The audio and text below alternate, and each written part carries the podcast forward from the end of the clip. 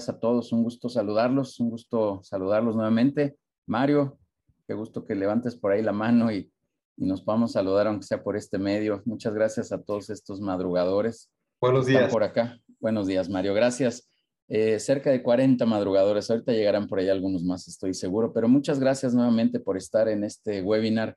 Tengo que decirles que es nuestro webinar 99. Estamos a punto de cumplir el 100. El 100 lo vamos a celebrar la semana que entra con muchísimo gusto, pero con un tema el día de hoy súper interesante, un tema que he de decir y, por acá pues ahora eh, Miguel nos, nos, este, eh, nos, nos, hará más digerible todo esta, este, tema de estas reformas laborales, que sin duda es un tema complicado, lo debo de reconocer, ahorita Miguel pues, nos ayudará, insisto, a, estar mucho más este, eh, entendidos de este, de este asunto, estas reformas, pero es algo que de repente creo yo eh, que dejamos a un ladito. Creo yo que, lo dejamos ahí en segundo término y hasta que no tenemos por ahí alguna contingencia, pues nos estamos preocupando y nos estamos ocupando. Creo también que, en este aspecto de, temas legales, laborales, debemos de ser sumamente preventivos, eh, estar, estar anticipados a las situaciones y circunstancias que se puedan presentar. Y bueno, pues el día de hoy un experto en la materia, Miguel, amigo, Miguel Andrade por aquí, Buenos días, muchas gracias por venir a este espacio, gracias por venir a compartirnos toda tu experiencia, estas reformas que como digo, pues de repente nos cuesta trabajo entender, no queremos ni entrarle, pero te agradezco mucho que estés aquí en, en People and Business, Miguel, muchas gracias. Nada que agradecer, Judiel, al contrario, buenos días a los casi 50 participantes que ya están aquí este, pendientes. Gracias por la invitación, estamos listos. Súper, amigo. De verdad, gracias, gracias, gracias. Y bueno, pues vamos a escuchar en unos minutitos más aquí a Miguel. Eh, les prometo, y él tiene la promesa también que nos lo va a hacer súper digerido para que entendamos muy bien estas circunstancias de, de, los aspectos legales y laborales. Por otro lado, quiero comentarles, como ya lo mencioné ahora, este es nuestro webinar 99, pero vamos a celebrar el webinar 100 la siguiente semana y tendremos como invitado a Jorge Saldívar, que es el ex vicepresidente comercial de Blockbuster que nos vendrá a hablar del tema del liderazgo exponencial, que va a estar buenísimo de verdad. Eh, ya estuve platicando un poco con él de qué se trata esto, este asunto y bueno, la verdad no, no quiero anticipar nada, pero está súper, súper bueno, súper interesante este concepto. Y bueno, pues un tipo que de verdad le sabe al tema de los negocios y al tema del liderazgo, pues nada más estuvo a cargo de Blockbuster aquí en México. Así que va a estar buenísimo, no se lo pierdan, lo esperamos el próximo viernes. Y el siguiente viernes estará Gerardo Dueñas, eh, que nos estará hablando de negociación más allá del precio. Normalmente queremos estar negociando solo con el precio, creemos que por ahí está la herramienta más poderosa que es el, precio y este factor de dinero. Pero él también ya platiqué con él esta semana y, tiene ahí elementos súper interesantes de cómo poder negociar, insisto, mucho más allá que solo el precio, que solo utilizar el precio como una herramienta de negociación. Así que ahí están las siguientes dos fechas.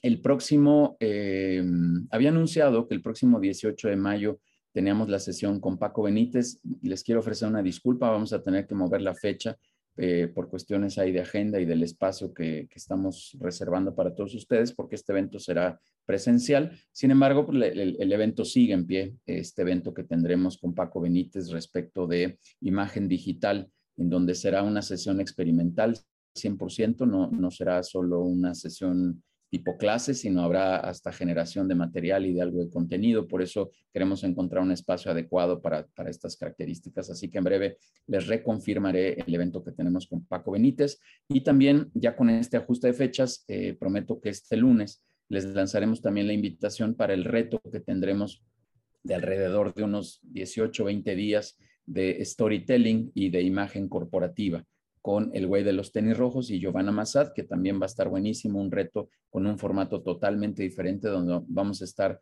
casi día a día teniendo sesiones cortas, pero de mucho aprendizaje y también de generación de material, que es lo más importante. People and Business, que se ha caracterizado por eh, generar información de valor, pero muy práctica. En estas dos clínicas siguientes, la de Paco Benítez y, y la de El güey de los tenis rojos y Giovanna Massad, vamos a generar contenido en, conjunto, en equipo con todos ustedes. Eh, los quiero invitar los jueves, el día de ayer eh, tenemos sesiones, los jueves, un, jueves sí, un jueves no, eh, en nuestra cuarta temporada de radio, en donde estamos entrevistando a todos los directores de People and Business, a todos los directores que forman parte de la comunidad de People and Business. Ayer estuvo Raúl Espinosa, director general y fundador de Gremar, un laboratorio mexicano generador de productos en el sector de, todos estos eh, productos alimenticios sanos eh, que generan bienestar al cuerpo. Ahí, ahí está Raúl y ahí está la la entrevista en Facebook principalmente.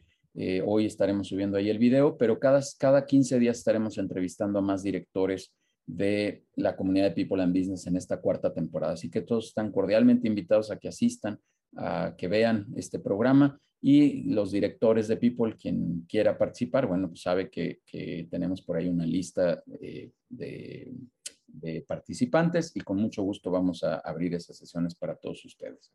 Cierro dándoles dos invitaciones más. La primera es a las sesiones de networking que tenemos todos los lunes de 6 a 8 de la tarde-noche, donde estamos haciendo vinculación empresarial, relacionamiento, un factor que en mi opinión es de, de suma importancia para el desarrollo de las organizaciones. Siempre será importante saber con quién también podemos ir haciendo negocio, quién tiene contactos que nos puedan ayudar al crecimiento. Así que eh, están todos cordialmente invitados. Le pediré a Dair y a Denise que pongan por ahí sus datos y a través de cualquiera de nosotros nos puedan contactar y tengan esta invitación. Y finalmente una invitación a las sesiones de consejo directivo. Quien quiera participar en una de estas sesiones, por favor vengan, por favor escríbanos y con gusto les abriremos las puertas de una sesión de consejo directivo para que conozcan muy bien todo lo que estamos haciendo. Continuamos también como el área de mentoring para el MBA de la Universidad de Anáhuac, muy contentos de, poder apoyar a estos empresarios. Ayer jueves también tuvimos una sesión de, mentoring con, con, egresados de la Universidad de Anáhuac, así que si conocen a alguien ahí de la universidad, pues por favor compártanle que aquí estamos teniendo reuniones de, de mentoring para el desarrollo de sus organizaciones. Pues bien, vamos a darle para adelante, vamos a avanzar. Eh, Miguel, nuevamente te quiero agradecer que estés por aquí, que estés aquí en esta sesión, que nos vengas a compartir estos elementos, estos factores que son importantes en, el aspecto de las reformas eh, laborales, estas reformas importantes para todo, todo el ámbito laboral. Así que déjame leer unas cuantas líneas de tu resumen profesional y el espacio completamente para ti. Eh, Miguel Ángel Andrade García Alonso es maestro en Derecho, director general en Andrade Asesores Laborales y es actualmente presidente del Comité de Recursos Humanos en la UNIDEM, Unión Industrial del Estado de México, y miembro de la Comisión de Relaciones Laborales de Coparmex en la Ciudad de México y agente capacitador externo de la Secretaría del Trabajo y Protección. Eh, así que Miguel, te quiero agradecer de verdad muchísimo que hayas eh, venido a este espacio, esta es tu comunidad también, y a todos los que están por aquí eh, visitándonos como cada semana con este tema, también les agradezco mucho. Y bueno, pues adelante Miguel, vamos a apagar aquí micrófonos, el chat estará abierto para cualquier comentario que, quieran hacer, cualquier pregunta y habrá un espacio también por ahí y como siempre, pues algún obsequio que nos tiene por ahí Miguel. Así que adelante Miguel, por favor, este espacio. Gracias. Muchas gracias, muchas gracias Judiel nuevamente. Buenos días a ti, buenos días al equipo de People and Business. Buenos días a todos los socios, los participantes. Ya estamos llegando por lo que veo casi a, las 70 eh, eh, eh, personas conectadas y eso me emociona mucho. Siempre es un placer, Yudiel, estar con toda tu comunidad empresarial. Y bueno, pues para ocupar de manera productiva estos, este tiempo que me han dado, Judiel pues me puso dos retos importantes. El primero es que tengo que platicarles de la reforma laboral. Me dijo que no tenía más de cuatro horas, así que voy a tratar de utilizarlas de manera muy, muy eficiente. Es cierto, me dan 50 minutos y bueno, es un reto ya de suyo para poder platicar de todo este tema que ya anticipaba Judiel. Es complejo, es técnico y ese es el segundo reto, ¿no? El tratar de ponerlo eh, de la forma más asequible para todos los que hoy están aquí conectados, ¿no? Y, así va a ser, ¿no? Entiendo, no es una plática para abogados, mucho menos. Y de esto, pues voy a tratar de platicar. Ya me puse por aquí el temporizador, Judiel me conoce, y luego cuando empiezo a platicar, la verdad los temas pues son muy vastos y empiezo a, a irme, dicen por ahí, como el hilo de media, y este, bueno, ya me puse aquí el, el, tiempo para que no haya este, este tema. Y bueno, pues para iniciar, em, buenos días nuevamente a todos. Espero tengan por ahí un cafecito, algo que nos ayude a poder estar pues muy conectados. Y quiero platicarles de la reforma, que insisto, puede ser, eh, pues eh, nosotros tenemos talleres de más de 10 horas para hablar y explicar todo lo que implica la reforma laboral pero hoy creo que lo puedo sintetizar para efectos de lo que me han pedido en cuatro principales puntos. Les quiero primero explicar de qué va la reforma laboral, es decir, en la parte estructural, ¿no? ¿Cuáles son los ejes de la reforma laboral? Eh, para después comentarles un poquito de las entidades federativas donde ya se encuentra en vigor. La reforma laboral, a diferencia de la reforma penal, que no es mi materia, no es mi especialidad, pero quienes tengan alguna idea de esto, fue muy criticada porque entró en todo el país de manera, eh, pues digamos, eh, súbita y eh, tuvo malas experiencias en el arranque. Lo que se trató de hacer ahora con la reforma laboral por el, efecto que podía tener en todos los factores de la producción, y hablo de trabajadores, y hablo de empresas como factores de la producción, es que se fue soltando de manera gradual. Primero entraron ocho entidades, Después entraron 13 más, ahorita lo iremos viendo con calma, para finalizar ahora el 3 de octubre de este año con las entidades restantes. Por eso es importante, ¿no? Una vez entendiendo estos tres ejes de la reforma laboral que les platicaré, entender dónde ya se está aplicando, dónde no, porque dependerá de dónde se ubiquen sus empresas, sus sucursales, sus establecimientos que tendrán que estar pendientes no tenemos nosotros clientes con ubicaciones en diferentes partes de la República y en algunas sedes ya entró la reforma y en otras no. Y ahí ya empieza a haber cierta como complejidad. El tercer tema, ya eh, entrando al, al tuétano como tal de la reforma, es platicarles un poco de la conciliación prejudicial como primera fase del nuevo modelo para después platicarles de lo que se ha denominado como el nuevo sistema de impartición de justicia. Todos seguramente conocen, y si no lo conocen, les sugiero que, alguna vez acudan antes de que desaparezcan a las juntas de conciliación y arbitraje. ¿no? Dicen que en México no hay que dejar de ir a un estadio, a una corrida de toros, al metro y a una junta de conciliación y arbitraje. Es de verdad este, algo que no podemos dejar de hacer y que están por desaparecer. Entonces, eh, estas juntas van ya de salida. Ahorita les explico de qué manera. Y voy a cerrar la plática con algunas reflexiones, con algunos comentarios y sobre todo algunas recomendaciones para sus empresas, desde luego recomendaciones prácticas que espero puedan ser de utilidad a aplicar, pues ya, a partir de que terminemos esta charla, que puedan empezar a tomar decisiones. El objetivo siempre de las pláticas a las que me invitan es dejar, además de un mensaje, posibilidad de tomar acciones en ese momento. Entonces, si les parece, vamos empezando con el primero de los cuatro temas y eh, primeramente les necesito eh, exponer el contexto de lo que es la reforma laboral. Esta reforma laboral que fue publicada eh, pues en 2019, ya tiene algunos años, se reformó el artículo eje en nuestra constitución política de toda la materia laboral, que es el artículo 123, en su apartado A, que regula las relaciones entre particulares, digamos, industrias privadas, y sufrió un gran cambio, un cambio que se ha denominado como el cambio más importante del derecho laboral en nuestro país, que tiene poco más de 100 años. Esta reforma es de gran calado, movió los cimientos, las estructuras de todo lo que es el sistema laboral en nuestro país. Desde luego, pues hablar de las juntas de conciliación y la forma en la que se resolvían los juicios. Todo esto arranca desde el sexenio del expresidente Peña, con algunos estudios y análisis que les encargó al CIDE, y que bueno, al final le fueron a decir, dentro de muchos temas, que eh, las juntas de conciliación y arbitraje ya no estaban funcionando es algo que todos sabíamos.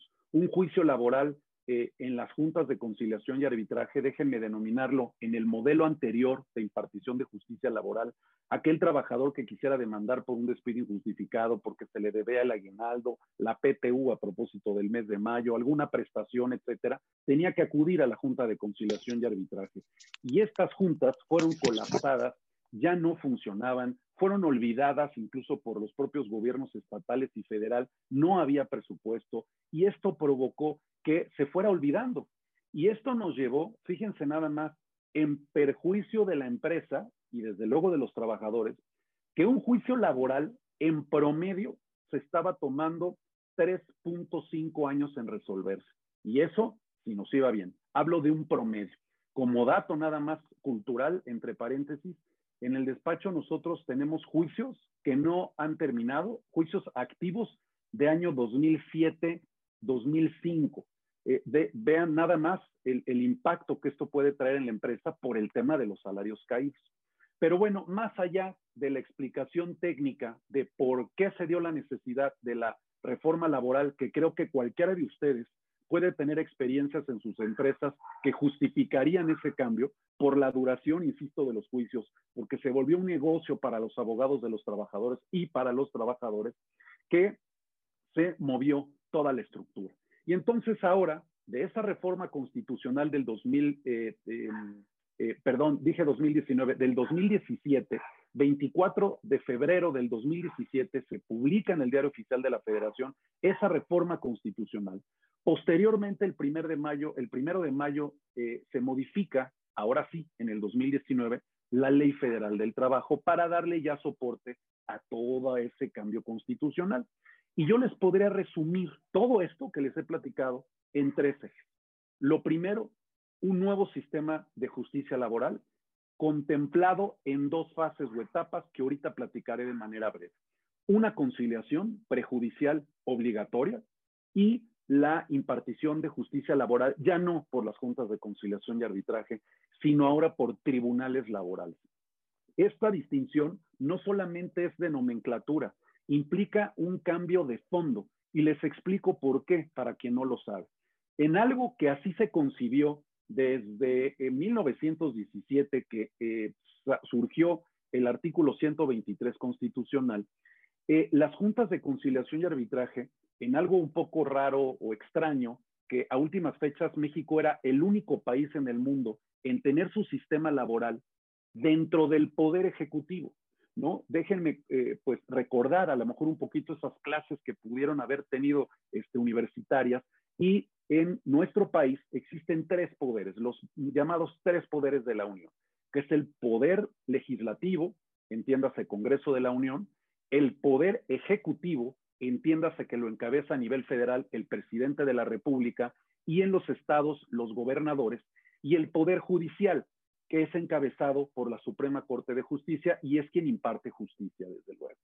Aquí, todos los juicios mercantiles, penales, civiles, familiares, estaban inmersos en el Poder Judicial, en tribunales del Poder Judicial, pues las juntas de conciliación y arbitraje no eran parte de esa fórmula, estaban dentro del Poder Ejecutivo, es decir, la autoridad máxima de la Junta Federal de Conciliación y Arbitraje era ni más ni menos que el presidente de la República. Y la autoridad máxima de una Junta de Conciliación y Arbitraje, verbigracia en el Estado de México, pues era el o es el gobernador del Mazo. Y así en cada entidad federativa. Ahora pueden ustedes quizá deducir por qué se llegó a dar este nivel de corrupción, porque estaban intereses políticos metidos en los juicios laborales cuando no está dentro del Poder Judicial, que de naturaleza tiene que ser el que imparta justicia, sino que esté en el Poder Ejecutivo, ya de entrada ahí pues había algo extraño. Cuando hablo de tribunales laborales, ahora sí hablo de que se extrae totalmente la impartición de justicia de las juntas del Poder Ejecutivo federal o local y pasa ahora sí a la Suprema Corte de Justicia como tribunal máximo o los tribunales colegiados, juzgados de distrito o tribunales laborales especializados en las entidades federativas. Espero no haber sido muy técnico en esta explicación, pero era importante entender el, el gran impacto que tiene a nivel estructural esta reforma. Ya no forma parte más del Poder Ejecutivo quienes negociaban con sindicatos contratos colectivos, huelgas, etcétera. Ahora tendrá que ser todo ante el Poder Judicial. Ahorita explicaré un poquito más este tema. De manera muy rápida, porque no es el motivo de la plática y es además un tema aún más técnico, el segundo eje es la libertad y la democracia sindical. En nuestro país ya sabemos más o menos cómo se las gastan los líderes sindicales, cómo funciona el tema de los emplazamientos a huelga, las extorsiones que se llegaban a dar. Y bueno, esto también sufrió, perdón, grandes cambios que bueno, no tendré tiempo de dárselos. Si es de interés en alguna otra ocasión, con mucho gusto, si Judiel me invita, podemos platicar del tema de los sindicatos, de los contratos colectivos y de todo el cambio que se hizo en este segundo eje de la reforma. Y el tercer eje es la llamada negociación colectiva auténtica, es decir, que ya no sea el líder sindical el que en conjunto con la empresa en una comida se negocie una revisión de un salario de mi centro de trabajo, sino que sea ahora los trabajadores, los verdaderos interesados en revisar un contrato colectivo o tener un contrato colectivo, quienes negocien con la empresa. Anteriormente esta negociación colectiva no era auténtica, eran eh, eh, intercambios que se daban entre la empresa y el líder sindical por cómo estaba redactada la ley en todos estos temas colectivos. Ahora ya no. Se pone en el centro al trabajador, quien ahora, para la gran mayoría de los temas que se tengan que revisar con los centros de trabajo, con las empresas, tendrá que ser a través de una consulta que se haga a la base trabajadora y mediante un voto libre, personal, directo y secreto, voten si están de acuerdo, por ejemplo, en tener un contrato colectivo, en emplazar a huelga la empresa, en que el, el, el salario de los trabajadores sea ajustado en un 6% y no en un 50% que pretendía el líder sindical para presionar. Este es un gran cambio también en el paradigma laboral y para otra ocasión seguramente tendré la posibilidad de platicarlo. Esos son los tres ejes. Esa es la trípode en el que descansa el nuevo sistema o la reforma laboral. El nuevo sistema que es el del que hoy voy a hablar, conformado de dos fases, la libertad y la democracia sindical y la negociación colectiva. Habiendo eh, dado de manera general estas pinceladas a lo que es la reforma, déjenme ahora, en un tema un poco más práctico, decirles en dónde ya entró la reforma. La reforma, desde el 18 de noviembre del 2020, ya entró en Campeche, Chiapas, Durango, Estado de México, Hidalgo, San Luis Potosí, Tabasco y Zacatecas. Si sus empresas están ahí, ya no es algo nuevo. ¿eh? Desde hace más de año prácticamente y medio, desde hace 15, 18 meses. Ahora traigo otro, Ya está el nuevo sistema para impartir justicia, que es del que les voy a platicar, ¿no? Por lo que las reglas ya cambiaron, ¿no? Este, como aquel famoso programa de Big Brother, las reglas cambian y en el sistema laboral ya cambiaron. Si tienen sucursales, si tienen empresas en estas entidades, hay que poner atención. Después siguió avanzando la reforma y ahora les comparto una, una eh, lámina en la cual podrán ustedes ver, déjenme ver porque aquí como que no sé qué pasó, pero acá no está corriendo, déjenme ver. A ver, voy a dejar de compartir.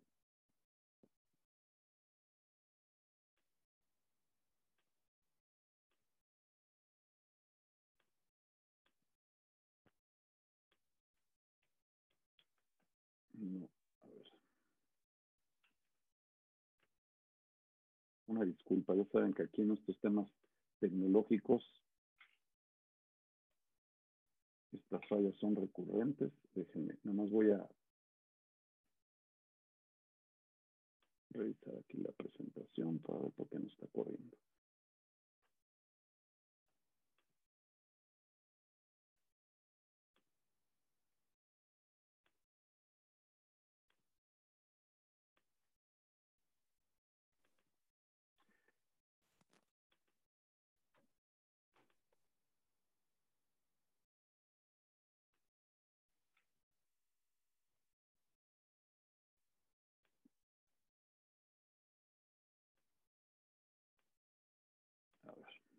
Ver si aquí ya.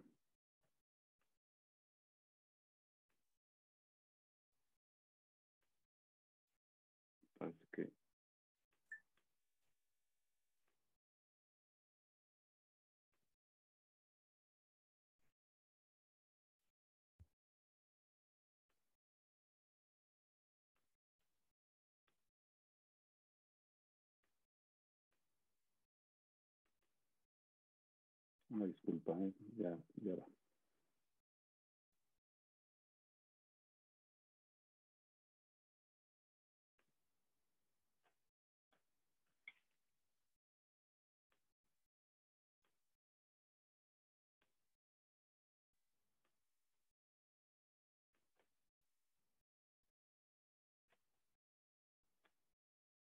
A ver, Juliana, más si me ayudas en confirmar que ahí este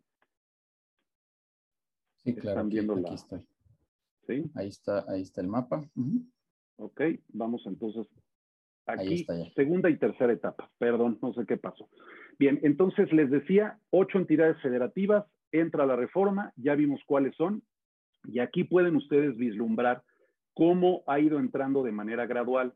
En un color verde pueden ubicar la primera etapa, que es la que ya vimos como en Zoom, y ahora la segunda etapa, que entró a finales del año pasado, en el mes de noviembre, pueden identificar en un color beige oscuro eh, estados como Baja California, Baja California Sur, pueden identificar Veracruz, pueden identificar Michoacán. Eh, estas entidades federativas que ven en un beige un poco más oscuro es donde ya entró la reforma laboral. Y nos queda la tercera etapa, que es este beige como más eh, ligero, más clarito, donde es donde va a entrar la reforma el 3 de octubre del 2022. Y solo como dato, ahí pueden ubicar la Ciudad de México. La Ciudad de México no entró la reforma laboral en estas primeras dos fases y la razón de haber eh, tomado la decisión de cómo contemplar o armar este plan gradual de avance fue por el tipo de conflictividad. A mayor conflictividad, la reforma entró al final para poder entender en este como eh, prueba y error de la primera y la segunda fase y en la tercera, que es donde hay estados con mayor conflictividad, mayor número de juicios, ahí poder entrar ya con un poco de más experiencia. Eh, la única excepción de los estados que entraron en la reforma desde el principio y que tienen un nivel de conflictividad alto es precisamente el Estado de México. Sin embargo, el gobierno del Estado pues hizo todos los esfuerzos por levantar la mano y ser de los pioneros en la implementación y así fue. Yo les puedo decir que el Estado de México a nivel nacional es punta de lanza en su poder judicial estatal y en su sistema de conciliación local y aquí se han venido a capacitar al Estado de México la mayoría de las entidades federativas. Y bueno, pues una vez ubicando en el mapa qué ya entró, en qué entidades eh, desde hace más de un año, desde hace unos meses y ahora el 3 de octubre, entonces ya voy un poquito encaminándome hacia la reforma laboral explicada un poco más a detalle sobre esta primera etapa, primera fase, primera figura que es inédita en nuestro país, no existía, que es la conciliación prejudicial obligatoria. Esta conciliación, les quiero platicar que eh, es, como su nombre lo indica, obligatoria, no es voluntaria. Es obligatoria atenderla tanto para el trabajador como para la empresa. Eh, aquí eh, los encargados de, no de impartir, sino de intervenir o ser el intermediario en esta conciliación prejudicial obligatoria son nuevas entidades también que no existían. Por un lado está el Centro Federal de Conciliación y Registro Laboral, cuyo logotipo pueden ver en el ángulo izquierdo de la lámina. Este es el logotipo del Centro Federal de Conciliación y Registro Laboral. No existía, ¿no? Este centro no existía, se tuvo que crear, es un organismo público descentralizado para precisamente llevar a cabo la conciliación entre trabajadores y empresas cuando hay un conflicto laboral, pero ojo, solo cuando se trate de empresas o industrias que pertenecen al catálogo de actividades de naturaleza federal. Esto es un poco complejo, pero lo trato de explicar de manera pues rápida. hay un catálogo en el artículo 527 de la Ley Federal del Trabajo, para quien tenga curiosidad, y viene una serie de industrias y empresas que la ley establece de manera clara que todas esas industrias y empresas son de competencia federal para temas laborales. Si hay un despido injustificado, si hay una inspección de la Secretaría del Trabajo, todo lo que implica la, parte laboral de ese centro de trabajo se tiene que atender por autoridades laborales. Ejemplos, la industria automotriz. Otro ejemplo, los bancos y este, BBVA, Santander. Si estas empresas, si este tipo de industrias tienen un conflicto con sus trabajadores, lo tienen que atender en la competencia federal. Es decir, que la conciliación de estas empresas, las mineras, cementeras, huleras, cinematografía, fabricación de alimentos, bebidas, Coca-Cola, Alpura, este, Lala, todos estos son de competencia federal.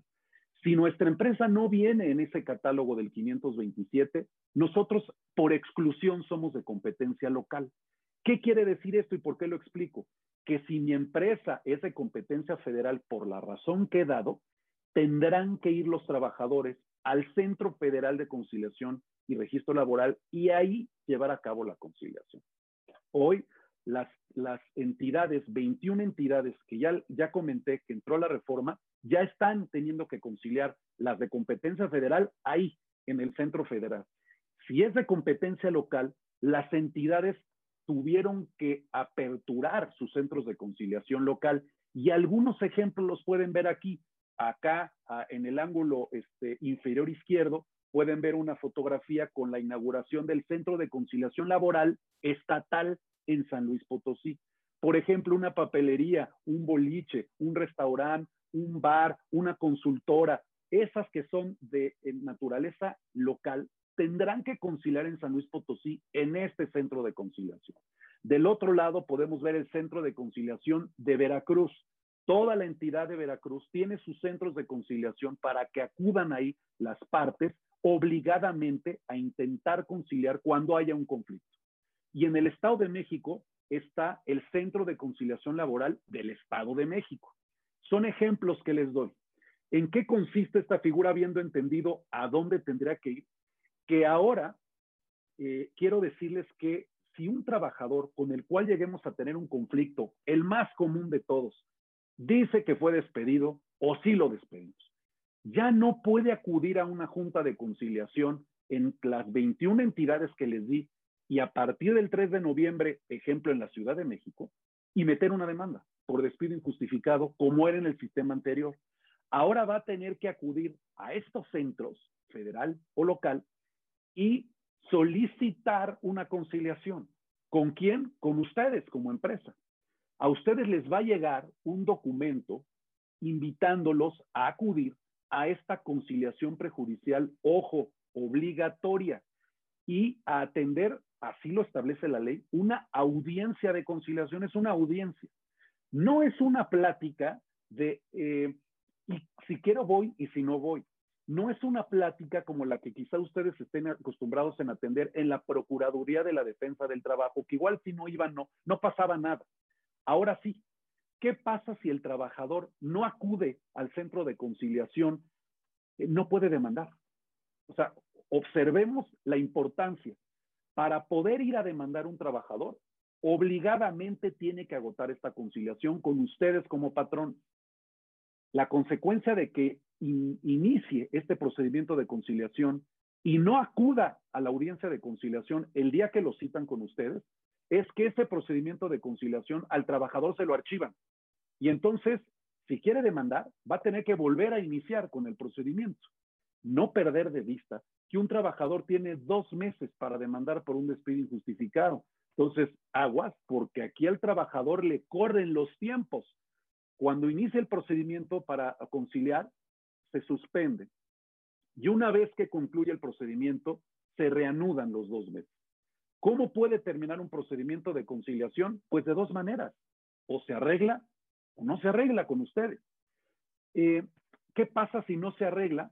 el centro de conciliación le extiende un documento oficial que se denomina constancia de no conciliación. Es decir, Acudimos las partes, yo como trabajador cité a mi empresa, la empresa acudió y no nos pudimos arreglar.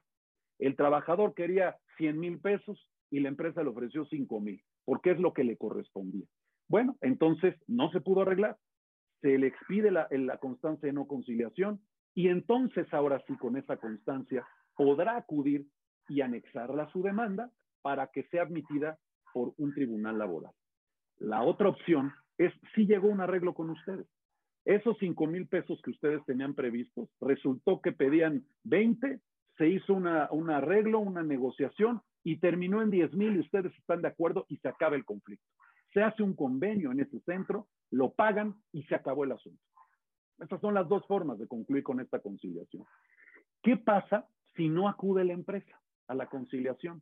Primero, de manera fáctica, déjenme decirles que pierden una gran oportunidad de ya en el nuevo sistema conciliar el asunto, porque a diferencia del modelo anterior, ahora será posible que sus abogados o sus apoderados, o si deciden ustedes acudir legalmente a esa audiencia de conciliación, aunque insisto, es una audiencia, por lo que sugiero sí asistir mediante un abogado o acompañados de un abogado, eh, si no acuden, se les va a imponer además una multa entre 50 y 100 UMAS por no haber asistido a la conciliación prejudicial y al trabajador el centro de conciliación le da la constancia de no conciliación para que acuda a demandarlos.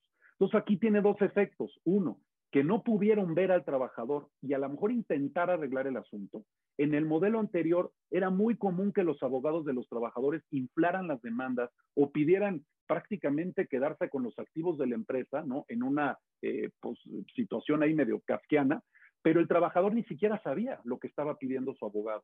Aquí es una, créanme, gran oportunidad de tener enfrente el abogado de ustedes o ustedes mismos al trabajador y poder aclarar temas y llegar a una conciliación.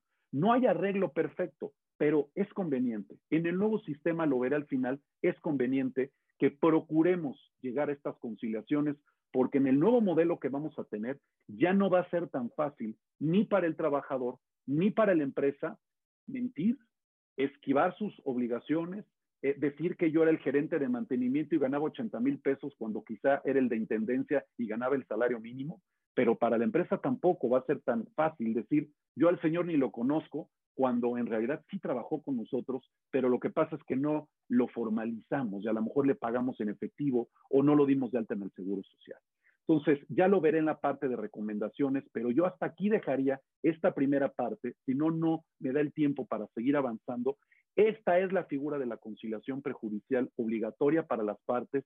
Ya les platiqué en dónde se van a atender, ya les platiqué eh, las consecuencias de no acudir, el tipo de documentos que les van a llegar. Quizá les llegue ahora del Centro de Conciliación Laboral de la Ciudad de México, que por cierto ya sacó su ley orgánica hace unos días para entrar en funciones en el mes de octubre. Y ustedes van a decir, ¿esto qué es? No, no, sí, es que ya es una nueva autoridad que va a gestionar la negociación obligatoria en esta etapa prejudicial. Y bueno, dejo, como insisto, no porque no tenga más que platicarles de la conciliación, sino por efectos del tiempo que tengo. Una vez que se agote esa conciliación y que la empresa no acude y entonces se le entrega la constancia de no conciliación al trabajador y va directo a los tribunales o negocia con la empresa, pero no pueden llegar a un arreglo conciliatorio, la segunda parte es, ahora sí, nos vamos a ver las caras en los tribunales. Estas fotografías que ven son fotografías reales de los tribunales laborales ya en las diferentes entidades federativas. Ya incluso hasta la parte, eh, hasta la imagen, hasta la fachada eh, cambia, ¿no? Quien ha ido a una junta de conciliación se atendían 8 o 10 audiencias de manera simultánea, era un gran mercado donde todo el mundo hablaba, no podías ni sentarte, estaba uno parado durante horas, este, tenías una mecanógrafa enfrente de ti con un pequeño monitor, bueno, eso se acabó. En el nuevo modelo eh, ya es, ahora sí, sin la presencia de un jurado como en Estados Unidos, pero es exactamente esa eh, fisonomía en el juzgado, en el tribunal vamos a tener frente a nosotros, aquí lo pueden ver en, esta, en este eh, pequeño desnivel, ahí está el juez. El juez va a tener conocimiento, eh, eh, amigos, del, de todo lo que sucede en juicio de manera en tiempo real, presencial, lo va a vivir lo que esté sucediendo. Antes no. Antes quien estaba frente a nuestra audiencia era una simple mecanógrafa, no por desdeñar su función, pero ella no decidía, ella solamente escribía. Y ya al final, después del expediente, el mamotreto quizá de 200, 500 o 1500 hojas, pues lo llegaba a estudiar un auxiliar dictaminador para después pasárselo al presidente que nunca estuvo en presencia del juicio. Ahora hay un principio importantísimo que es el principio de inmediación. Y este principio de inmediación es precisamente eso, la cercanía del juez con el conflicto, con el abogado de ustedes como empresa, con el trabajador, con el abogado del trabajador. Y entonces aquí, esto, y no lo digo yo, me lo dijo alguna vez un presidente de una junta, lamentablemente, ya no va a ser como antes, de que el juicio laboral lo va a ganar el que cuente mejor su mentira, ¿no? Porque eso es lo que venía pasando, lamentablemente. Aquí ya no. Aquí ya va a tener el termómetro y la sensibilidad del juez de ver qué está sucediendo, de escuchar al representante legal de la empresa declarar, de escuchar al trabajador, de que se les hagan preguntas, ojo, y de que el juez, si así lo decide, en las amplísimas facultades que le da la ley, puede cuestionar y puede interrogar a el gerente de recursos humanos de la empresa si es que fue citado, o puede interrogar al trabajador, a ver, a ver, a ver, tú nos estás diciendo, ¿no? Que tú eras el gerente de mantenimiento, pero a ver, este, explícanos las funciones que tú llevabas a cabo, a ver, tú a quién le reportabas, quién era tu jefe directo, todo se va a caer. Ya este mundo de mentiras que se creaban jurídicas para salir avante en un juicio, tanto la empresa como el trabajador, eh, y créanme, mi, ADN es de abogado patronal, de empresa, por supuesto, pero también hay que decirlo, muchas veces las empresas en su mala organización,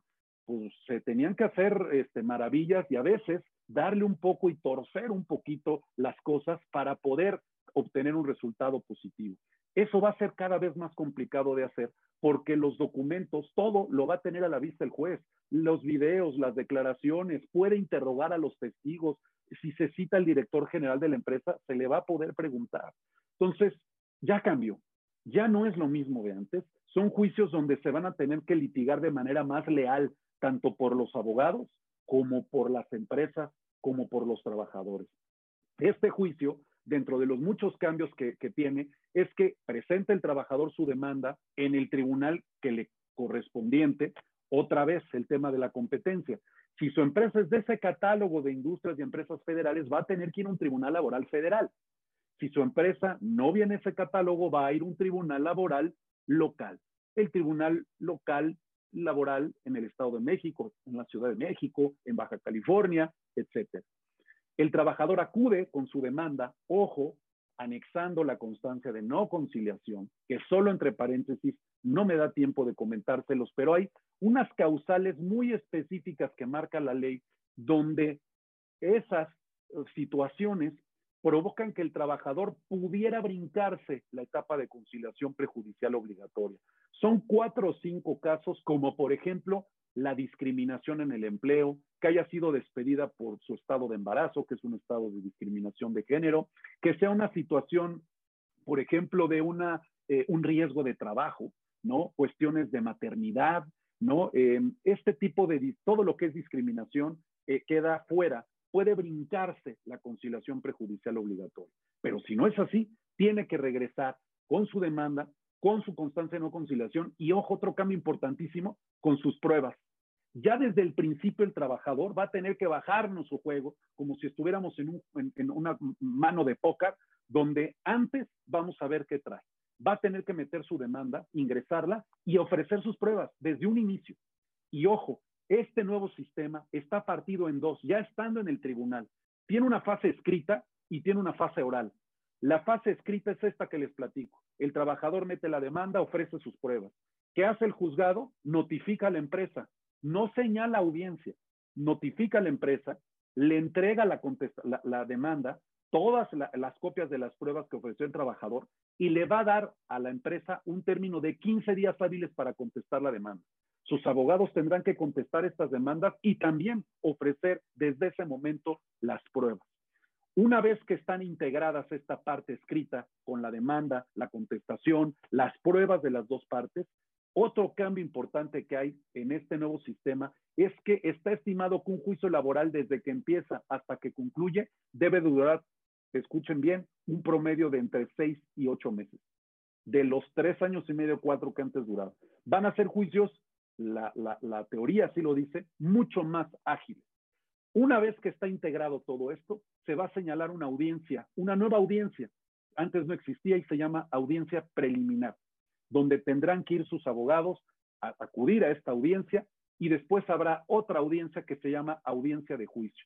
En el nuevo sistema solamente va a haber dos audiencias, preliminar y de juicio. Y en la de juicio es donde viene todo el desahogo de las pruebas, dónde va el trabajador a declarar los testigos de la empresa, si por ahí tiene que intervenir un perito porque el trabajador dijo que no era la firma de la renuncia, ahí, en esa audiencia de juicio se va a llevar todo el desahogo de las pruebas. En otro cambio importante, y ya para eh, ir entrando a la fase final de mi charla, eh, porque les digo, hay muchas novedades, eh, pero algo que creo que es importante decirles es que antes también los juicios estaban muy pervertidos y corrompidos por la parte de las pruebas periciales, ¿no? Donde cada parte ponía su perito y luego la Junta ponía el llamado perito tercero en discordia. Seguramente ustedes tienen experiencias de estas. Bueno, eso desapareció. Ahora ya no va a haber peritos de las partes de un perito tercero en discordia. Si hay duda de un documento, de una huella, de una firma, etcétera, va a haber un perito ese perito lo nombra el tribunal y es el único perito que va a existir. Lo nombra el tribunal, lo paga el tribunal y lo que diga ese perito es con lo que se va a ayudar el juez para determinar si es o no la firma del recibo de pago, de PTU, de la renuncia, la huella, etc. Entonces, como pueden ver, eh, trae este nuevo sistema muchos cambios, muchos cambios en la parte estructural, en la parte de forma y en la parte de fondo. Y bien, pues para ir ya entrando en el precierre, de la charla, algunos comentarios, reflexiones y recomendaciones rápidas para todos ustedes. Lo primero que yo eh, pues haría mal en no sugerir es que todas sus organizaciones, sus áreas de recursos humanos, dependiendo del tamaño de su empresa y su estructura, sus áreas de contabilidad, quien vea los temas laborales en su empresa, tiene que estar familiarizado con este nuevo modelo. Si no lo conocían y ya entró en vigor la reforma, ya, ya vamos tarde. Si está por entrar en vigor ahora, por ejemplo, en Ciudad de México, no, están en buen tiempo para familiarizarse con todo esto. Segunda recomendación, hay que documentar correctamente las relaciones de trabajo. Esto siempre fue una, una sugerencia en el llamado compliance laboral, pero hoy, este estimado empresario, esto es fundamental, por lo que les explico donde el juez va a tener capacidad de interrogar, de cuestionar, de ver los documentos, de analizarlos, él, y él va a decidir. En otro cambio importante, terminando la audiencia de conciliación, les comento que la ley prevé que en ese momento, terminando las pruebas, ¿qué creen? El juez ahí dicta sentencia. Salvo que haya una causa extraordinaria, va a pedir un, un plazo de cinco días pero de que nosotros vamos a tener la resolución rápida, la vamos a tener. Por eso es importante el que lo que nosotros decimos lo podamos probar. Si él salió temprano, no salió, no había control de asistencia, él renunció, él me robó, eh, todo lo que ustedes me digan, no pasó su evaluación de desempeño, no pasó el periodo de prueba, todos los miles de escenarios que me puedan plantear, les recomiendo todo, documentenlo, correctamente, mediante actas administrativas, este, eh, este, eh, alguna declaración del trabajador firmada, los testigos que puedan tener que presenciaron ese hecho.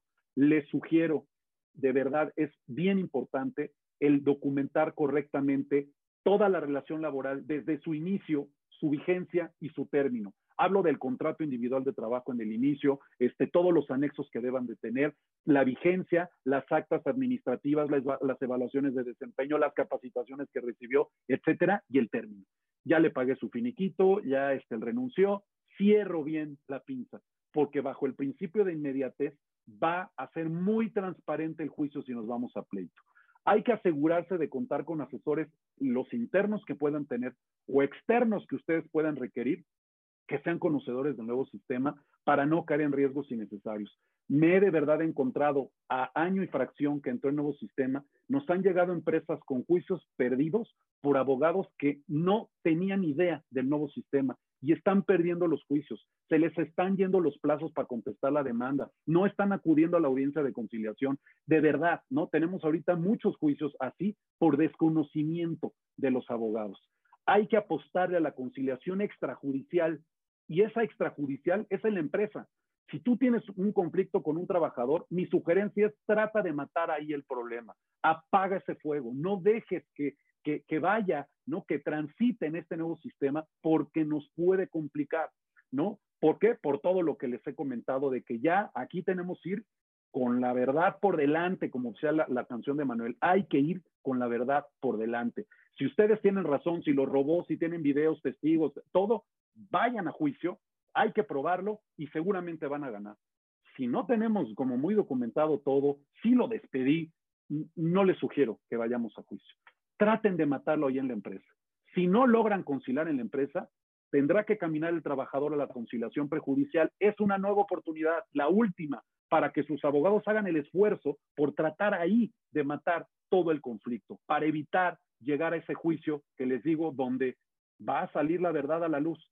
El juez tiene incluso facultades para ordenar el desahogo, mire nada más, de nuevas pruebas. ¿eh? Con tal de llegar a la verdad fáctica, si no se ofrece una prueba, pero él cree necesario desahogarla para tener la verdad, lo va a hacer. Hay que ser más estratégicos en los despidos, hay que documentar, como decía, hay que tener reportes, videos, eh, las conversaciones de WhatsApp, todo hay que conservarlo para tener elementos en el juicio hay que ser estratégicos. Hace un día nos buscaba una empresa, detectaron unos trabajadores robando y la decisión fue en ese momento los despidieron. Mal, hay que mejor armar todo, esperar un par de días, hay que ser menos este, eh, como, como viscerales, ¿no? Y mejor prepararles todo, hacer un, un operativo, a lo mejor tener hasta la policía afuera. En cuanto reciba su empresa una solicitud de conciliación o de demanda, sugerencia importante, y yo ya he visto, insisto, en un año y medio, juicios perdidos en esta fase porque no se lo turnan de inmediato al abogado. pero aquí ya hay términos fatales. Tenemos 15 días para contestar. Entonces, ustedes cajonean esa demanda con el eh, programa anterior de, ay, las audiencias son como dentro de cuatro meses. No, no te están notificando una audiencia, te están diciendo que estás demandado, te están corriendo copia de la demanda y te están diciendo, tienes 15 días para contestar te va a salir incluso más caro si tú contratas un despacho y en tres días vence el plazo. Ojo con eso. Hay que revisar el perfil de los encargados de capital humano o quien lleve la parte, eh, digamos, de eh, todo el, talento humano de sus empresas, porque si hay alguien de recursos humanos aquí, a lo mejor no le va a gustar mucho o quizá lo va a entender, pero el perfil del, del DRH ya cambió. ¿eh? Tiene que ser un perfil mucho más robusto porque requiere experiencia y preparación más integral. Han venido muchos cambios en la materia laboral y si el DRH no los tiene identificados, puede poner en riesgo a la empresa por un juicio, por una multa, etc. Eh, con esto eh, cierro yo ¿no? esta pequeña charla, ¿no? en donde espero haber podido eh, dilucidar algunas de las dudas, clarificarlas, ¿no? Eh, eh, eh, transparentar lo que es esto de la reforma laboral, pero no me puedo ir, estimado Judiel, sin tocar dos, tres puntos más de manera muy rápida, que son temas transversales para las empresas y que no debemos dejar pasar de lado. Hay muchos cambios. Desde hace un par de años están habiendo más cambios en la ley laboral que en las últimas este, cinco o seis décadas. Y eso nos lleva a todos a estar actualizados. Desde luego uno como abogado laboral pero esto no quita a la empresa que tenga que estar enterada para que pueda tomar decisiones. Están cambios, por ejemplo, en materia de teletrabajo. Ya está regulado el teletrabajo a partir de este, hace prácticamente un año. Ya tenemos una NOM, ahí hay un, un pequeño error, dice NOM 036 dos veces, es NOM 035 que es la famosa norma esta de los factores de riesgo psicosocial, que seguramente aquí en People and Business ya han tenido alguna charla, ¿no? Porque es una norma que, que, que cimbró mucho al, al, empresariado. Ya está la norma 36, que es en cuestión ergonómica de la cargada de, este, de los empleados, los pesos que pueden este, pues, cargar, el tema de la subcontratación y el REPSE y todo esto que se vino como un maremoto a las empresas. Este, ya, por ejemplo, hace unos días salió una reforma a la ley laboral donde, si no lo tenían identificado, Ya ahora el patrón tiene obligación para conceder permiso al trabajador para participar, si están leyendo bien, en las revocaciones de mandato. ¿no? En esta figura nueva, inédita, ya hay obligación del patrón, dice la ley, de proporcionar el tiempo necesario para que el trabajador pueda participar en estas consultas.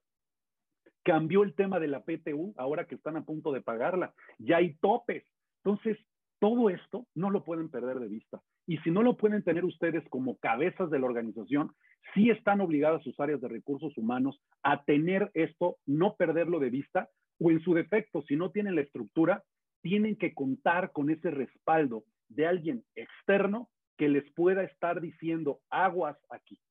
Vienen más cambios, estos ya están, pero ahora viene ya la NOM 037, todavía no se ha publicado, y es, son todas las cuestiones del teletrabajo y la seguridad y salud en el teletrabajo, que si se cayó, que si la enfermedad, que si el accidente en mi casa puede ser calificado como un riesgo de trabajo, la NOM 037 lo va a decir.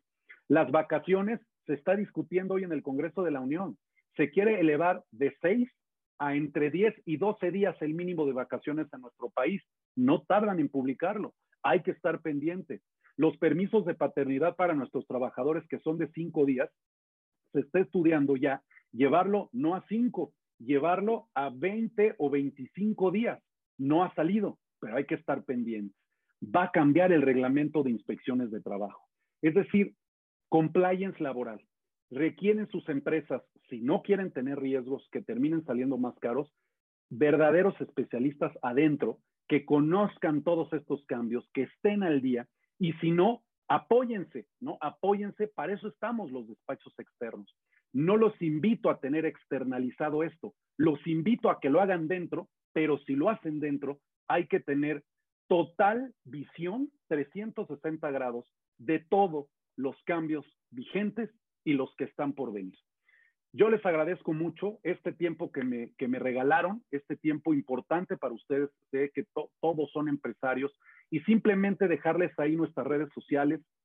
Termino con este pequeño este, comercial donde una invitación a seguirnos a nosotros o a cualquiera que sea especialista en materia laboral, porque es una manera muy fácil de estar hoy conectado y tener la información, pero ojo, cuidemos la fuente. ¿De dónde me estoy enterando? Para que puedan tener la oportunidad de avisorar los cambios y tomar buenas decisiones. Todo el tema de litigio laboral, consultoría laboral o de seguridad social, capacitación empresarial y atención de inspecciones de trabajo, el despacho está a su disposición. Y les dejo ahí por último nuestro www.andradeabogados.net. Tenemos un módulo, donde, un blog donde subimos todas las circulares, boletines informativos que le mandamos y circulamos entre nuestros clientes. Y ahí viene información bien valiosa que es gratuita.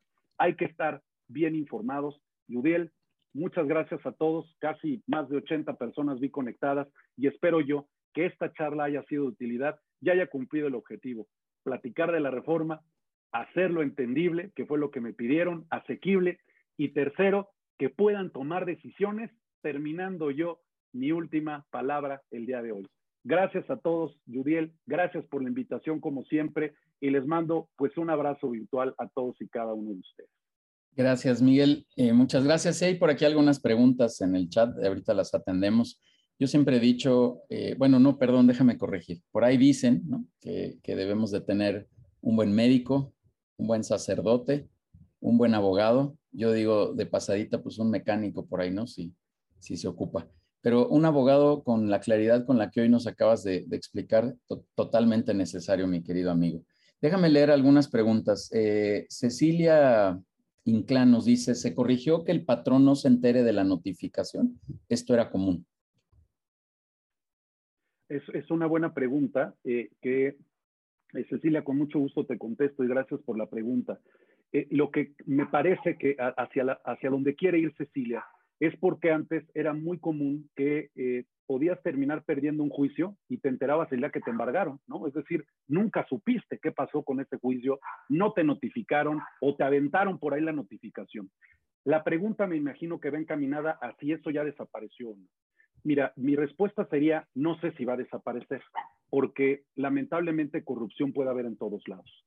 Lo que sí puedo decir es lo siguiente, no es lo mismo un actuario de la Junta de Conciliación y Arbitraje, y perdón por el comentario, que un notificador del Poder Judicial.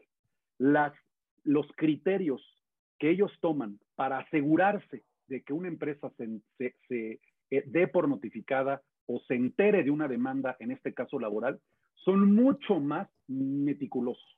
Pueden eh, acompañar incluso fotografías. La ley les permite ahora ya tomar fotografías para garantizar que el trabajo que hicieron de notificar a la empresa, que técnicamente se llama emplazamiento, fue realmente realizado. Si se revisa una cédula de notificación de un actuario de la Junta a una cédula de notificación de los poderes judiciales ahora en los juicios laborales, son muy distintos. Sí eh, hacen un trabajo mucho más meticuloso, mucho más exhaustivo, y eso me permite decir, sin, eh, poderlo yo garantizar, que si no va a desaparecer, sí va a ser raro o va a ser muy poco común que puedan haber estas notificaciones fantasmas o hechizas por las facultades que le da la ley a estos nuevos notificadores y porque el criterio de ellos, ahora pertenecientes al Poder Judicial, es distinto. Super, gracias. Mario Alberto nos dice, aspectos como la evaluación de desempeño, incumplimiento de metas y aspectos de tipo operativo que no se cumplieron ¿Son evidencias simples o deben de estar en el contrato del empleado y estipulados en, ese documento y o el reglamento interno de trabajo para que tenga un peso de evidencia? Es una buena pregunta de Mario, ¿verdad? Sí, Mario Alberto. Es una buena pregunta de Mario este, y, le agradezco que la haya formulado. Eh, bueno, primero, no me parece que sea necesario incluirlo en un contrato individual de trabajo, ¿no? No le veo necesidad sí son documentos importantes, ¿no? Estas capacitaciones, evaluaciones de desempeño. Si me dan a mis trabajadores un curso y al final se hace una capacitación, bueno, ahí podemos hacer una evaluación y todo al expediente. Tenemos que tener expedientes robustos a partir de todos estos documentos. Contrato individual de trabajo, no. Reglamento interior de trabajo, sí, sí lo sugeriría, porque el reglamento interior de trabajo lo que hace o el objetivo es regular o establecer cómo se va a dar de, manera, digamos, general en las relaciones laborales en el centro de trabajo. Sí sugiero, no está de más, le daría más fuerza. Solamente un comentario, Mario, para que lo tengas en consideración. Los reglamentos interiores de trabajo, y créeme que de estos hemos visto muchos casos, eh, las empresas creen tener un reglamento interior de trabajo porque tienen un documento muy bien elaborado, este, muy eh, hasta visualmente en una carpeta, ¿no? Este, muy, muy bien hecho, pero pues, falta un tema de, de, formalidad que le deja sin ningún tipo de valor jurídico. Y es que no está depositado ante la autoridad. Un reglamento interior de trabajo para que tenga validez no es un documento interno, no es un documento unilateral, es un documento que hace una comisión mixta dentro de la empresa y que se tiene que depositar. Antes era en la Junta de Conciliación y Arbitraje, ahora ya es en el Centro Federal de Conciliación y Registro Laboral. Entonces, sí sugiero que venga en el reglamento, pero que este reglamento esté debidamente depositado y que el reglamento establezca que tener bajas evaluaciones de desempeño, bajas evaluaciones, etcétera, podrá ser. Porque el artículo 47 de la ley laboral que trae todas las causas para despedir a un empleado justificadamente, la falta de productividad no es un elemento que de suyo de inicio sea un motivo. Pero si lo armamos bien, con las evaluaciones de desempeño, por ahí algún acta administrativa, con un buen reglamento interior de trabajo depositado, me parece que habría elementos para poderlo hacer. Gracias, Miguel. Eh, seguimos, acá hay más preguntas. Eh, Ángel Contreras nos hace un comentario. Seguramente esta nueva ley, como lo expone el licenciado, nos obliga a llevar a cabo labores de administración en las empresas que asesoramos en el tema laboral. Pasa en la vida diaria que no se le da importancia debido al expediente del trabajador como soporte y no tomamos en cuenta que la Secretaría del Trabajo revisa periódicamente en base a la legislación laboral en pro de los derechos de los trabajadores en vía de cumplir con las prestaciones de ley y pues sobre todo si no llevamos a cabo la labor mencionada del expediente es una demanda laboral. En la demanda laboral vamos a tener graves problemas. Este, coincido totalmente con su comentario y fue una de las recomendaciones, ¿no? Armar y documentar y tener evidencias de todo hay que tener expedientes robustos, hay que documentar todo. Esto es ahora más como la póliza de un coche. Es mejor no necesitarla y tenerla, ¿no? Este, a, no tenerla y sí necesitarla. Entonces, es lo mismo con el expediente laboral. Si al final salimos bien, pues ahí se quedará. Pero si no, y nunca sabemos cómo vamos a terminar con un trabajador, es mejor tener todo, todo sirve, todo, eh, nada estorba, ¿no? Entonces, sí, hay que documentar todo. Esto que habla de la administración de los expedientes, sí, desde luego, por eso yo decía que tiene que haber un ojo más fino de los responsables de recursos humanos para armar bien completos los expedientes y eso es parte del compliance laboral. El compliance es el cumplimiento ¿no? de las obligaciones y en este caso no hay nada que pueda sobrar. Es preferible que entreguemos muchos documentos al abogado y que él decida qué sirve y qué no, a que nos pida y pues no tengamos nada o muy poco. Súper. Sergio Acosta nos pregunta, ¿y si no le dieron capacitación al empleado es causal de alguna multa? Eh, ¿Es causal de una multa? La respuesta es sí. Una obligación patronal, y está constitucionalmente prevista, es capacitar y adiestrar a nuestros trabajadores. Hay toda una serie de obligaciones que ahorita no, no podría yo ahondar en materia de capacitación y adiestramiento en las empresas, eh, y no es un acto de buena voluntad el capacitar a un trabajador, es, un, es una obligación.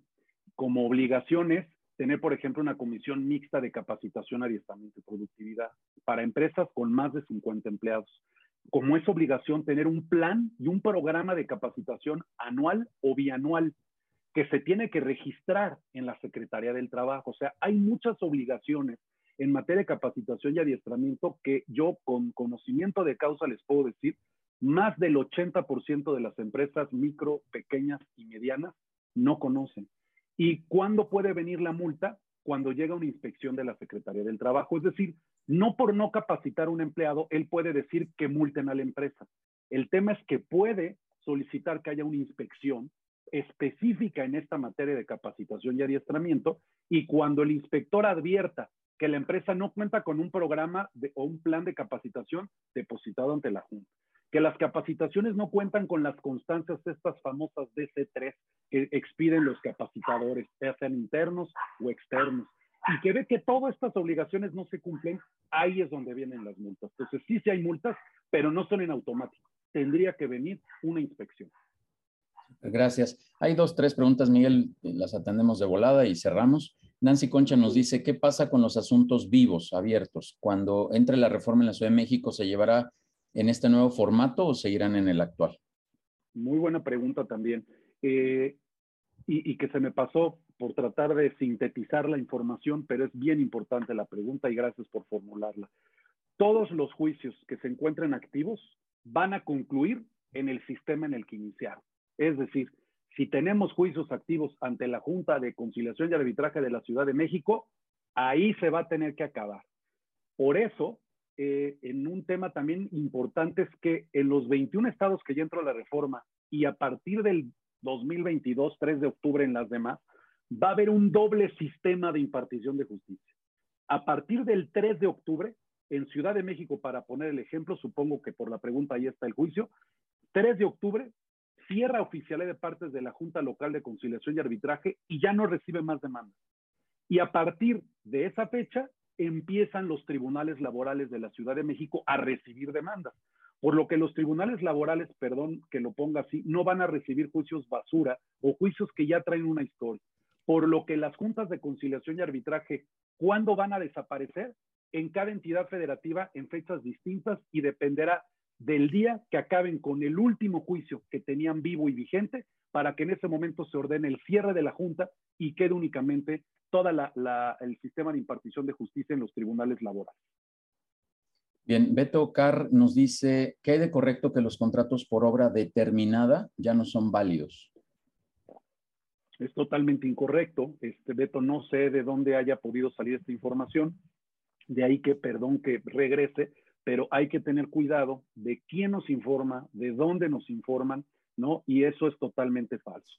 En la actualidad, se puede contratar los modelos de contrataciones contrato por tiempo indefinido o indeterminado, el contrato por tiempo determinado y el contrato por obra determinada. Por ahí también está el contrato de temporada, pero el contrato sigue existiendo, es perfectamente válido, solamente que tiene que justificarlo la, naturaleza del trabajo. No todo trabajo es para una obra determinada. O habrá que estudiar nada más que sí sea el contrato eh, adecuado para el tipo de trabajo que se va a hacer, pero por supuesto que el contrato por obra determinada sigue existiendo. Y, perdón, nada más aquí, eh, que abra un poquito el paréntesis, eh, invito a toda tu comunidad, este, Yudiel, si les interesa recibir los boletines informativos que mandamos con información laboral este, estrictamente o de seguridad social, con estos nuevos temas que van surgiendo, con mucho gusto pueden mandar un correo electrónico a infoandrade arroba andradeabogados.net, infoandrade arroba abogados.net y decir que pertenecen a la comunidad de People and Business y por favor nos dejan sus datos, su correo electrónico y con mucho gusto les ofrecemos, esto lo hacemos únicamente con nuestros clientes, pero para todos ustedes están a su disposición y que reciban esta información. Sobre todo lo hago para que tengan por lo menos una fuente pues confiable. Súper. Dos preguntas, Miguel, amigo, con esto cerramos. ¿Qué pasa con los trabajadores comisionistas, entre comillas, tipo Mary Kay, Total Play, Betterware, etcétera? ¿Son eh, gente que no tiene relación laboral con la empresa? ¿Esto cambia? no cambia, eh, no, no cambia el, la posibilidad de actuar mal, perdón que lo ponga así, la posibilidad de que los patrones, desde luego no esta comunidad en la que yo estoy, pero hay muchos que sabemos que sí, que tratan medio de darle la vuelta y tener verdaderos trabajadores, pero que les disfrazan la relación como honorarios asimilables a salarios, eh, em, comisionistas eh, y todas estas figuras pues, que han proliferado, eh, eso va a seguir existiendo. O sea, el que no quiera cumplir con la ley va a seguir sin hacerlo. La diferencia es que si se enfrentan a un tribunal laboral con un juez, va a ser complicado salir adelante, porque ahí van a haber testigos, se va a cuestionar seguramente a funcionarios de la empresa y seguramente va a salir por ahí este tema. ¿Cómo le pagabas? Mediante una transferencia electrónica, pues hay que justificar esa transferencia, ¿a, qué obedecía? No, pues es que él es comisionista. el juez va a estudiar si ahí se daba una relación laboral o no. Si la empresa dice no hay una relación laboral, hay una relación civil, el juez se va a constreñir a estudiar si en verdad hay una relación civil o no. El elemento para cerrar el elemento esencial de una relación laboral es la subordinación. Y la subordinación se entiende como el deber de obediencia sujeto al poder de mando. Es decir, si yo tengo la posibilidad de darte órdenes, tienes una categoría, tienes un horario, tienes un salario, ahí hay subordinación y ahí hay una relación laboral. Entonces, el que le busquen la vuelta va a seguir existiendo. El que puedan salir exitosos en el juicio ya va a ser más complicado. Súper. Y bueno, Selma nos hacía la misma pregunta, no la voy a repetir ya, Miguel, de, cómo concluir los procesos que ya estaban abiertos. Miguel, en verdad te agradezco mucho. Eh, te tengo que decir que los retos fueron cumplidos como te los, te los pedí, como te los solicité, porque, porque evidentemente estos temas pues son, son complicados para, para quien no está involucrado en, directamente en estas áreas, ¿no? Pero de mucha utilidad las recomendaciones de manera puntual muchos comentarios aquí en el chat, después te los compartiré de, felicitación, amigo, y de, reconocimiento a la claridad que tuviste en la, en la ponencia. Así que, en verdad, muchas gracias y solo me restaría compartirte este reconocimiento, amigo, eh, que ahorita te haremos llegar, que te mando con un fuerte abrazo. Yo me siento personalmente también muy complacido de, que estés por aquí, de tener tu amistad y tu cercanía, porque todo lo, la información que compartes siempre es sumamente eh, digerida, siempre eh, sumamente clara, muy precisa, muy puntual, muy actualizada. Y bueno, ya para cerrar, ya pusiste por ahí el correo, pero también tenías un ofrecimiento para la comunidad de People and Business, así que si nos lo compartes, te lo voy a agradecer. Sí, claro que sí. Tratando de, aportar al ecosistema empresarial que, como tú sabes, Judiel, siempre ha sido nuestro objetivo y por eso el trabajo en Coparmex, Unidem, etcétera. Eh, les quiero, eh, con mucho gusto, para toda la comunidad de People and Business, ofrecer en la contratación de cualquiera de los servicios que yo ya les eh, pues clarifiqué al final de la charla, ya sea que tengan un, juicio en el nuevo viejo sistema, litigio, consultoría en seguridad social, laboral, atención de una inspección de la Secretaría del Trabajo, capacitación de sus empresas dirigida en la parte laboral, con mucho gusto en lo que resta del año 2022 eh, ustedes cuentan de entrada con un 15% de descuento en la contratación de cualquiera de nuestros servicios, no única y exclusivamente por pertenecer a la comunidad de People and Business. Lo único sería que al momento de que soliciten nuestros servicios, ahí tienen un correo que les dejé, infoandrade andradeabogados.net, está en las redes sociales, eh, eh, con mucho gusto estamos ahí, ah, les dejé los teléfonos también. Cualquier vía de contacto, únicamente será importante que nos anticipen. Oye, yo soy este, eh, parte de la comunidad People and Business y estoy interesado en contratar esto. Con mucho gusto les cotizamos y de entrada, lo que resta del año, 15% de descuento también, tratando de ser un poco empáticos con toda la situación económica pues, por la que hemos transcurrido. Yudiel, espero sea de utilidad para todos ustedes. Ah, siempre lo eres, amigo. Y déjame también ampliar que, que quien no tomó datos o lo que sea en los correos también o en, en, los medios de comunicación de People and Business, todo en las redes es People and Business y el correo es atención arroba peopleandbusiness.com.mx. También podemos hacer vinculación aquí con, con mi buen amigo Miguel para para cualquier este comentario, lo que se necesite, con mucho gusto lo vamos a hacer. Miguel, nuevamente muchísimas gracias y ya solamente me, despido eh, recordándoles los eventos que tenemos. Eh, este fue nuestro webinar 99, Miguel, este, casi, casi le atinamos, pero el siguiente lo vamos a celebrar con eh, Jorge Saldívar, ex vicepresidente comercial de Blockbuster, que nos vendrá a hablar de liderazgo exponencial, un concepto que está sumamente interesante. Y bueno, seguro vamos a tener por ahí alguna sorpresita con esta celebración de los 100 webinars de, People and Business. Y como bien decía Miguel al principio, eh, ahí tras, tras cámaras estamos también en la cuarta temporada del programa de, radio